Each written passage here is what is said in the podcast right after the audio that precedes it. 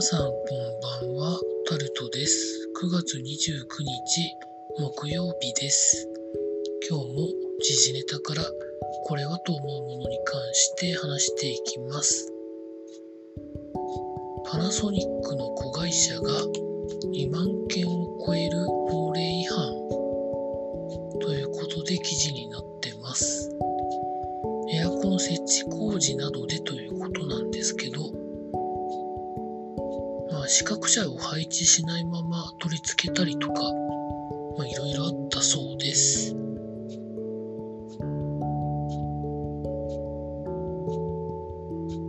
経緯としては、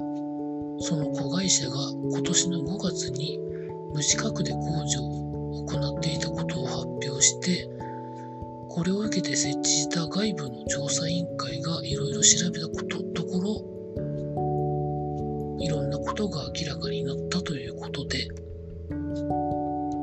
まあ、実際のところ、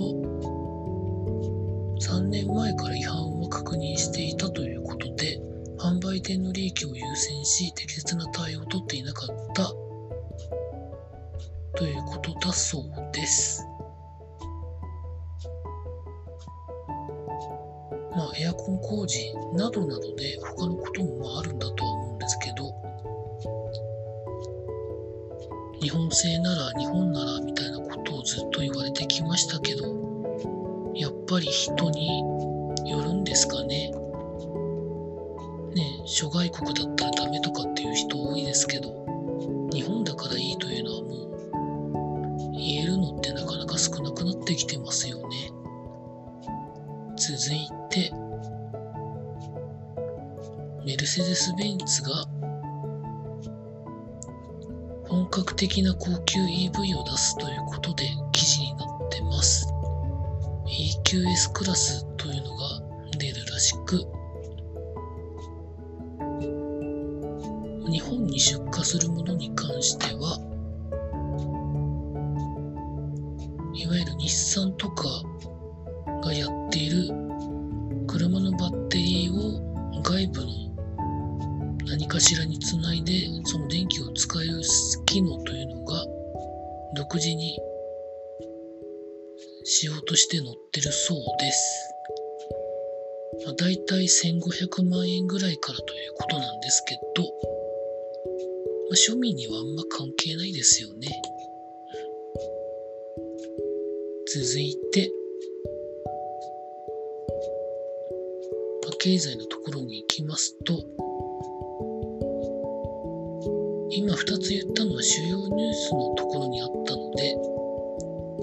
まあ、改めて経済のことで、これはと思うものは、まあ、旅行支援のなんかキャンペーンを国がやることになってるんですけど、まあ旅行業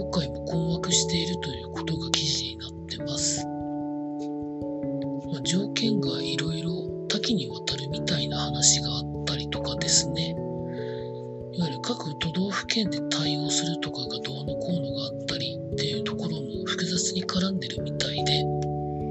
まあ、始まってみたらどうなるんでしょうか？っていうところでしょうか？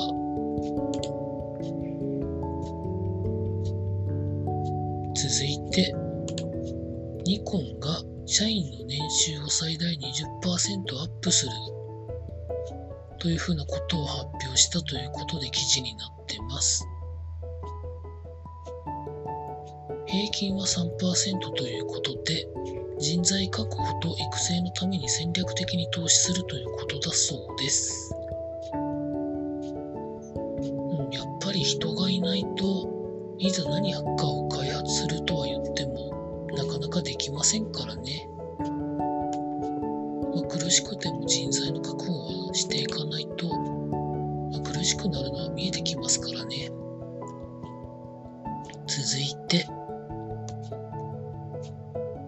三菱重工業などが次世代の原発を開発するということで記事になってます。まあ、今エネルギー問題がいろんなところで言われてまして直近ではロシアとウクライナの話でエネルギー価格がドーンと上がってますからね。事故が起こった時に甚大な被害を起こすのが一応原発ですけど、ちゃんとメンテできてれば、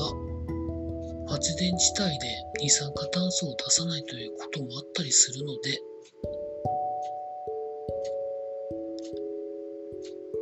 やっぱりそれに関してはもう取捨選択とかメリットとデメリットをちゃんと考えてやっていけばいいと思います。続いて、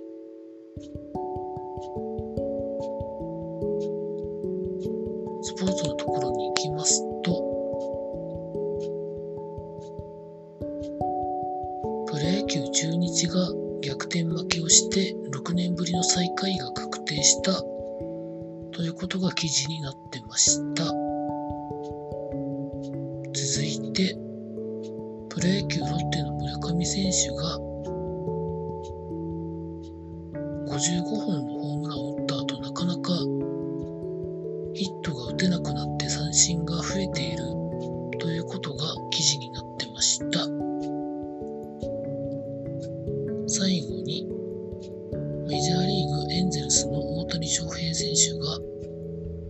13試合連続安打ということで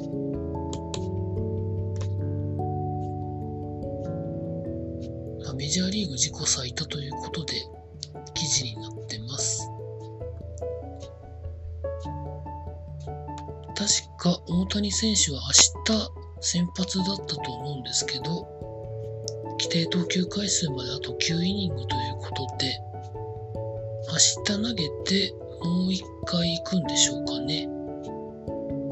そんな感じだと想像しております。なんかやってくれそうな気がしますけどね。以上そんなところでございました。明日で9月が終わるということで、残り3ヶ月しかないですね。